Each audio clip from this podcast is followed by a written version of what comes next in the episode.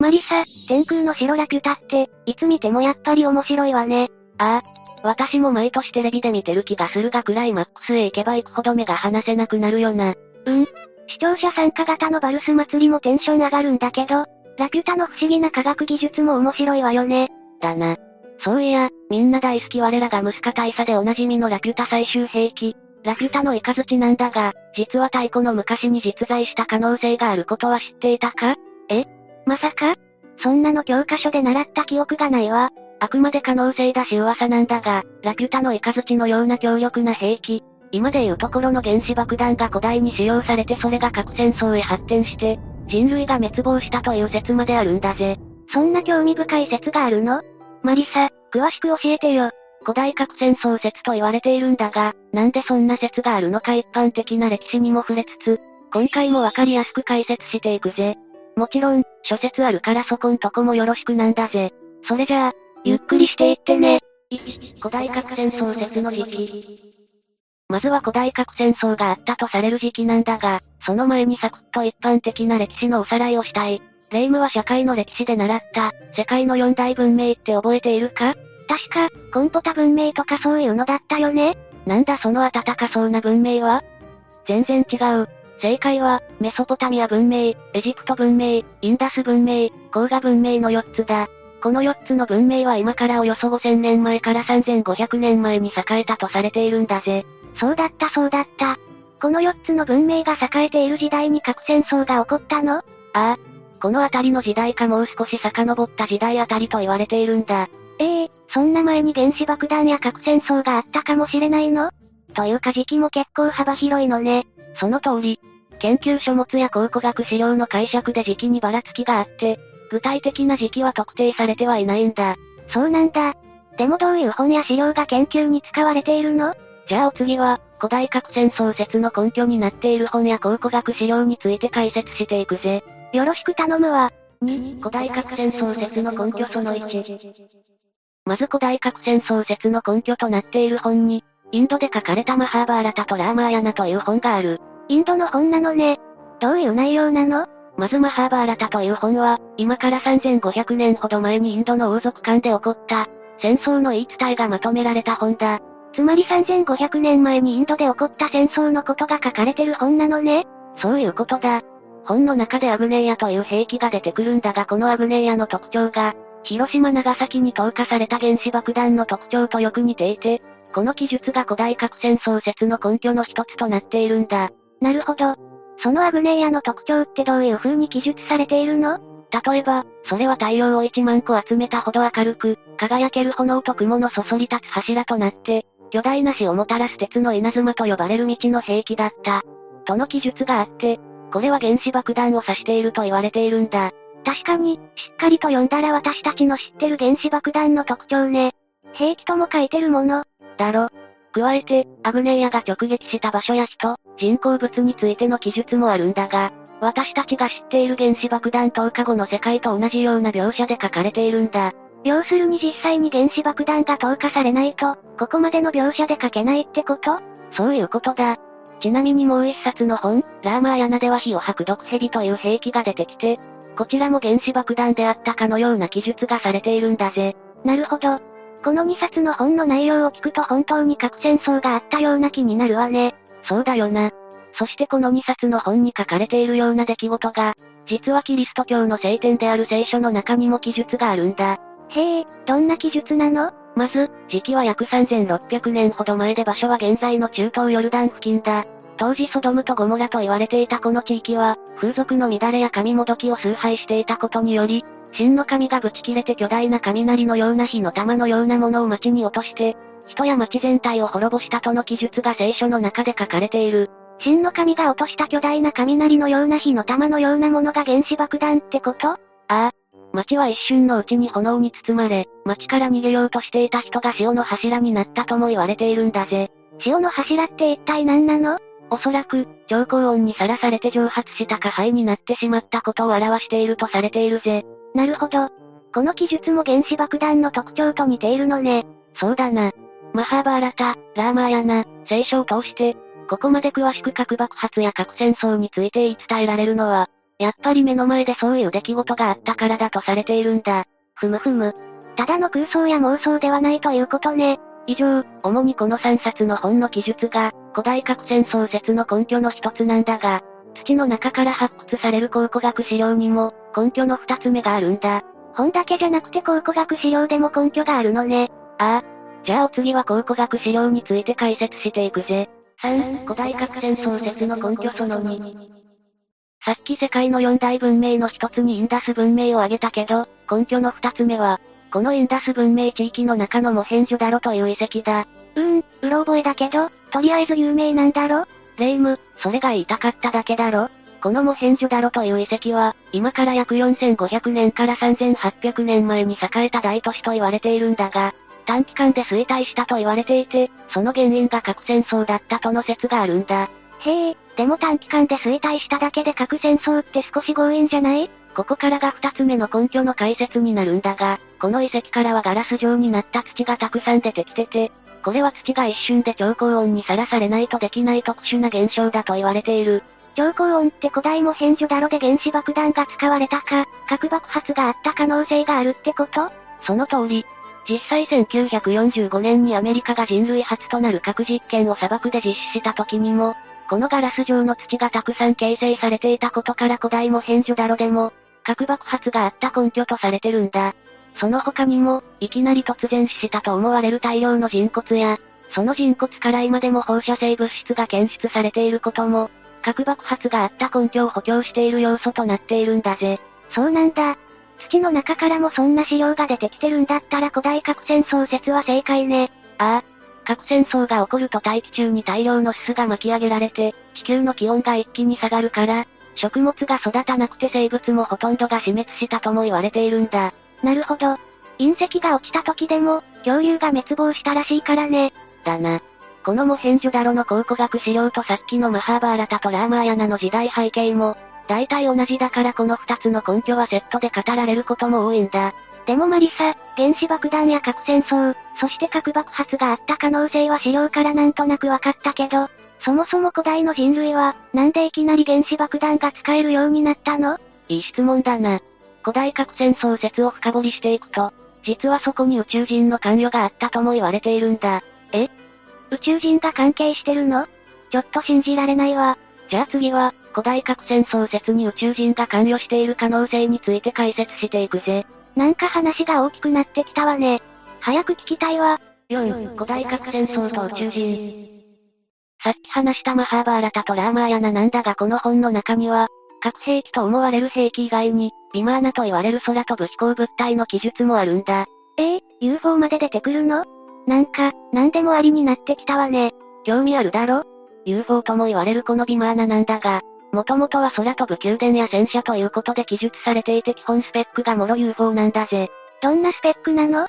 まず大きさはいろんなタイプがあるらしいが、全長は30メートル、全高は45メートルほどと言われていて、ただ高速で空中を移動するだけでなく、ステルス機能もあり地球と宇宙を行き来できるとされている。もう完全に UFO ね。そうなんだ。レーザー光線や原子爆弾という強力な兵器も搭載されているもはやチート UFO だ。このチート UFO はどうやって動いているの？レイムよ、ビマーナナ。動力は5つの力と言われているんだが、太陽の光、空気の力、化学反応、磁気の力、とか色々言われているが、詳細は不明とされているぜ。そうだよね。それが分かってたら、もうすでに誰かが作って飛ばしてるよね。そうかもしれないな。このビマーナの存在が、古代文明と宇宙人との関わりを示しているわけだ。なるほど。現代の私たちも UFO イコールマイケル富岡だもんね。レイム、一部でしか受けない話題を突っ込んでこないでくれ。しかもマイケル富岡は宇宙人でも何でもなく、日清 UFO の CM を一生懸命務めた日本の俳優さんなんだぜ。ちなみに悪役は夜間を頭に乗せたデイブ・スペクターだったな。って何の話だ冗談よ。それにしてもやっぱり古代文明は宇宙人と関わりがあったかもしれないのね。ああ。宇宙人との関わりを補強するかのように、今から1万年前に描かれたとされる、インドのチャラマ壁画では、宇宙人や UFO を描いたと思われる奇妙な壁画がたくさん見つかっているし、インドだけじゃなくオーストラリアやアルジェリアでも同時期の壁画として、奇妙な人型をした宇宙人が描かれているんだ。なるほど。ということはマハーバーラタやラーマーヤナに記述されてる原子爆弾と思われるものも、宇宙人から作り方を教わったか宇宙人からもらった可能性があるのね。そうだな。あるいは宇宙人が核兵器を使い人類に攻撃してきたか、どこかの宇宙人同士が地球で核戦争を起こしたか、そういう可能性も考えられるな。そして各地の壁画で書かれるくらいだから、古代人類と宇宙人は接触していた可能性も高いだろう。宇宙人がいるのかいないのかずっと謎とされてるけど、そんな古代から関わっていた可能性があったんだ。そうだな。最近の身近なところではミステリーサークルやナスカの地上へも UFO との関わりが噂されているし、エジプトのピラミッドも実は宇宙人が作ったとも言われている。昔も今も人類が宇宙人と関わっている噂は絶えずその関係について、日夜研究されている方や本を書いている方もたくさんいるんだぜ。ぜひ宇宙人と会ってみたいわ。でも会うとしたら、おとなしい宇宙人がいいな。本当にその通りだな。頼むからチート UFO で地球を攻撃しないでほしいんだぜ。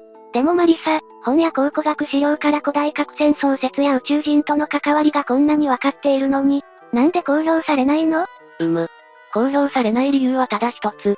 それは古代核戦争説や古代文明と宇宙人との関わりなんてなかった可能性の方が高いからだ。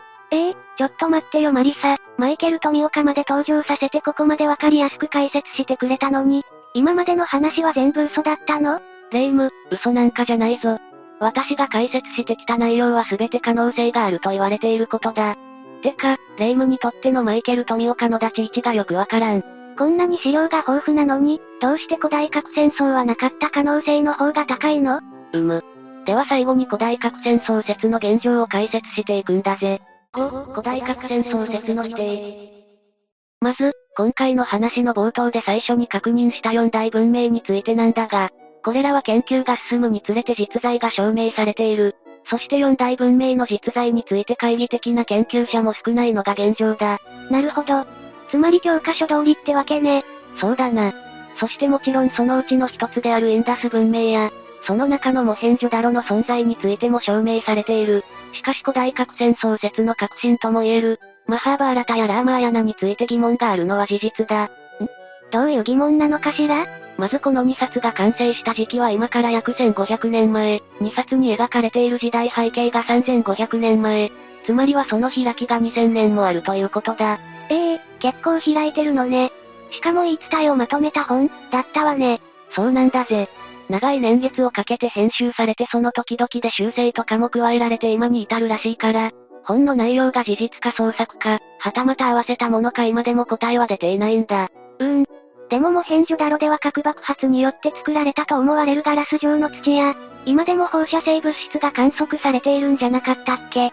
確かに、テクタイトと呼ばれるこのガラス状の土や、突然死したと思われる大量の人骨から、放射性物質も観測されているが、テクタイトは発見者やオカルト好きが捏造したもの。放射性物質については、もともと微量の放射性物質が観測される地域として片付けている研究者が多いんだ。ちなみに聖書のソドムとゴモラの話も、実はただの隕石だったとも言われている。捏造？本当だったらがっかりね。でも核戦争なんて今も昔もないに越したことはないからよかったのかな？なんかよくわからない気持ちになってきたわ。そうなるよな。でも古代核戦争説が立証されない一番の理由は原子爆弾製造をはじめとした、古代の核関連施設と思われるものが全く発見されていないことなんだぜ。そっかー、そう考えたらそうよね。もし古代の核製造や核関連施設が発見されてくると古代核戦争説の研究も、単なる想像やこじつけの領域から離れて学術研究として確立され認知されるようになるかもしれないな。さてレイム、古代核戦争説の解説はどうだった？うん。まずマハーバーラタとラーマーヤナはもう完全に言えるようになったわ。確かに何回か口に出さないと覚えられないよな。あと、天空の城ラピュタと古代核戦争説がちょっとだけ被ってるのかなって思ったけど、実際はどうなのかしら？実は天空の城ラピュタのクライマックスで、ラピュタのイカズチを地上へ発射するときに、そのラピュタのイカズチのことをムスカ大佐は、旧約聖書にあるソドムとゴモラを滅ぼした天の日、ラーマヤーナではインドラの矢とも伝えている、と表現しているところがある。こういうセリフがあるということは天空の城ラピュタも、古代核戦争説を少し意識している可能性があると個人的には思うんだぜ。やっぱりそうなんだ。なんか雰囲気が似ていると思ったわ。だろ。でも正確に言えば実はインドラの矢ではなくインドラのイカズチが正解っていう、ジブリ豆知識なんかもあるんだ。ちなみにインドラとはインドの雷の神様だ。そうなんだ。多分来年もラピュタの放送があるだろうから、誰か、ムスカ大佐に教えてあげてほしいわ。レイム、なんか優しいんだぜ。ところで肝心の古代核戦争説の中身はどうだった？証拠が立証されていないことや捏造の可能性もあるって聞いて、やっぱりオカルト色がまだまだ強いのかなとは思うけど、古代技術がどこまで進化してたかは今後も知りたいと思うわ。そうだよな。古代核戦争説もそうなんだが、世界には未だ解明されていない古代技術はたくさんあるし、宇宙人の関与についてはさらに謎だらけって感じだから今後も新たな発見に期待したいもんだ。私も期待して待ってるわ。でもマリサ、古代核戦争説を聞いていると、原子爆弾ってやっぱり恐ろしいと思うし、核戦争なんて絶対あってほしくないって思ったわよ。ああ、原子爆弾がとても悲惨なもので、どんな結果を生むかは日本人が一番知ってることだと思う。最近は大国が小国を武力で制圧して、核兵器使用をちらつかせてる世の中だが、どんな事情があるにせよ核兵器の使用はいけないことだと思う。結局、古代核戦争があったかについての結論はまだまだ先になるとは思うが、ある意味古代核戦争説は、核兵器は絶対使用するなっていう今の我々への継承かもしれないよな。でも世界にはまだまだ原子爆弾や核兵器がたくさんあるんだよねそうだな。